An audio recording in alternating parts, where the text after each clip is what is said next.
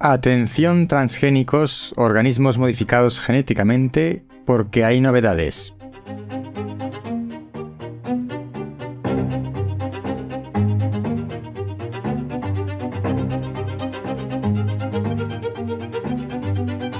La noticia que traía hoy es que los ancestros del café o el tomate han sobrevivido a la época de los dinosaurios, antes de llegar hasta nuestros días. Esto me llamó la atención y me pareció interesante hablar de que todas las eh, especies vegetales que comemos hoy en día, tanto frutas como verduras, en realidad la mayor parte de ellas provienen de cruces y de selección artificial realizada por el hombre, por injertos en el caso de las frutas, de tal manera que no son plantas silvestres que nos hemos encontrado y hemos aprovechado, sino que hemos cruzado y hemos seleccionado para obtener las mejores características, el mejor rendimiento o el producto, la verdura, la fruta más interesante. A continuación me encontré con la noticia de que los tribunales europeos han dicho que los organismos modificados genéticamente mediante mutagénesis in vitro no pueden ser considerados de la misma manera que hasta ahora los llamados organismos modificados genéticamente. Para entender esto, vamos por partes. Hasta ahora los organismos modificados genéticamente, fundamentalmente plantas para mejora de cultivos de alguna manera, se obtenían introduciendo un gen externo a esa planta dentro de la planta mediante una serie de vectores y de técnicas de biotecnología estas técnicas de modificación genética de plantas eh, son muy controvertidas y generan una cierta polémica y de hecho todas las asociaciones ecologistas están en contra de los organismos modificados genéticamente porque dicen que puede ocasionar problemas de salud esta introducción de genes en plantas que son genes externos, incluso son genes de no solo de otras variedades de plantas, sino de animales o de bacterias y también eh, que pueden ocasionar problemas en los ecosistemas porque estos eh, nuevos genes se pueden trasladar a especies silvestres y provocar una expansión, una dispersión que no sabemos cuáles son sus consecuencias. La realidad es que a día de hoy desconocemos si hay algún efecto nocivo en este sentido en las especies, eh, organismos modificados genéticamente que han sido aprobados para su cultivo y comercialización. Porque hay que decir que esto está regulado de manera estricta y hay que demostrar que el organismo modificado genéticamente no es nocivo ni para el ambiente ni para el consumo humano. Según informa, por ejemplo, Greenpeace, ahora mismo solo se está cultivando maíz modificado genéticamente en España y Portugal, pero en el resto de Europa no se está cultivando ningún organismo modificado genéticamente entre otras cosas porque están prohibidos en 17 países de Europa, a pesar de que la Unión Europea tiene aprobados más de 60 variedades de em, alimentos con productos con eh, plantas modificadas genéticamente para el consumo humano o consumo de ganado, para piensos, etc. Es decir, que por un lado la Unión Europea, con el organismo regulador, ha decidido que hay 60 variedades de organismos modificados genéticamente que sí podemos consumir de una manera u otra, nosotros o nuestro ganado, etc. Por otro, hay variedades de organismos modificados genéticamente que está permitido cultivar. Solo he encontrado el maíz, aunque me da la sensación de que eh, puede haber también otras como la soja y otras serie de, de alimentos que se pueden cultivar, pero la realidad es que solo se cultiva maíz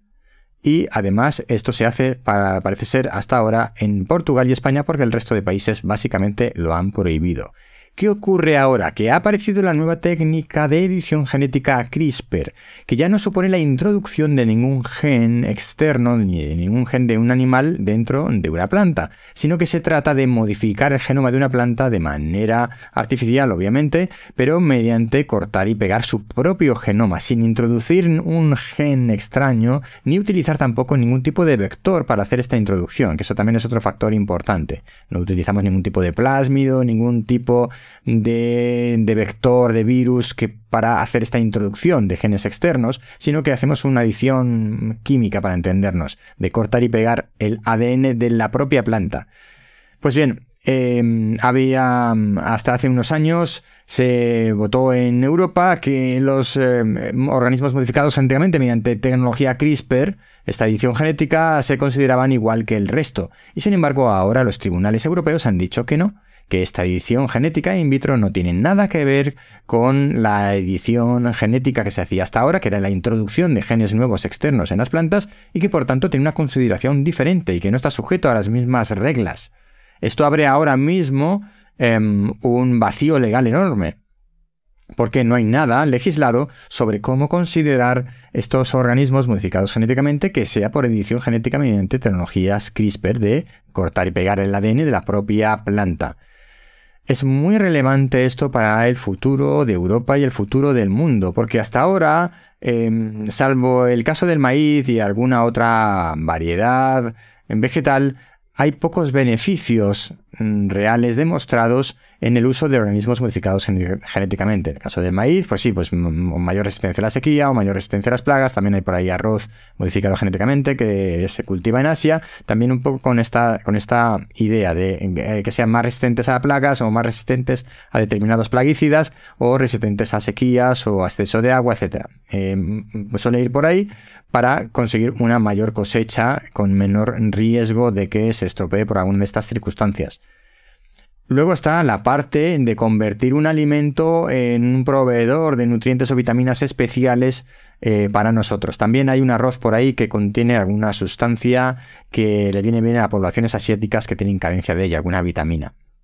Habría que entrar en profundidad en qué es lo que hay a lo largo del mundo y yo lo desconozco y no he investigado con esa profundidad. El caso es que ahora mismo los beneficios, pues eh, salvo para algunas cuestiones eh, eh, muy particulares, como estos casos que estoy comentando, del maíz más resistente o del arroz con algún nutriente especial, alguna vitamina especial, pues pocos más beneficios tenemos hasta ahora. Pero se abre un gran campo de trabajo para convertir los alimentos en superalimentos de manera pues, ciertamente artificial, modificando el genoma de estas plantas, lo que no quiere decir que eso sea intrínsecamente malo. Aquí el problema que tenemos de discusión y de polémica es que las agrupaciones ecologistas y una gran parte de la población consideran los organismos modificados genéticamente como algo intrínsecamente malo, conceptualmente negativo y perjudicial, aunque no se ha demostrado que lo sea hay una serie de, garantías o de intentos de, garantizar que estos organismos modificados genéticamente no nos van a perjudicar ni a nosotros ni al medio ambiente, aunque es verdad que a largo plazo pues no se puede llegar a demostrar porque no ha habido plazo suficiente para ver si pasa algo negativo. Pero la realidad es que con la nueva edición genética se abre un nuevo campo en el que ahora podemos poder modificar plantas sin necesidad de introducir genes extraños. Es decir, lo que hemos estado haciendo toda la vida, toda la historia de la humanidad, que es la selección de plantas para la alimentación, injertos frutales, etc., ahora lo vamos a poder hacer a nivel celular. Em, a nivel micro en vez de a nivel macro. En principio, esta es la única diferencia que podemos encontrar ahora con las nuevas tecnologías de edición genética, y por tanto tiene sentido que eso no se considere un organismo modificado genéticamente de acuerdo a la concepción actual de OMG, que implica la introducción de genes extraños y de una manera también muy particular y muy especial. Así que mm, plantémonos ahora, hay nuevas tecnologías que permiten la modificación de plantas que puede ser beneficioso para nosotros, puede ser beneficioso para la producción de alimentos, puede ser beneficioso para los ecosistemas y em, no tiene por qué ser perjudicial para nadie ni para nada. Replanteémonos esta oposición a todo lo transgénico por concepto. Habrá que diferenciar eh, los riesgos entre unas tecnologías y otras. Hasta aquí el episodio de hoy del décimo hombre. Recuerda suscribirte si no lo has hecho todavía. Si estás en YouTube, dale a la campanita. Y recuerda que el décimo hombre forma parte de la red de podcast Podcastidae. Entra en podcastidae.com para ver el resto de podcasts de ciencia, naturaleza y tecnología que te hay disponibles. Nos vemos pronto. Thank you.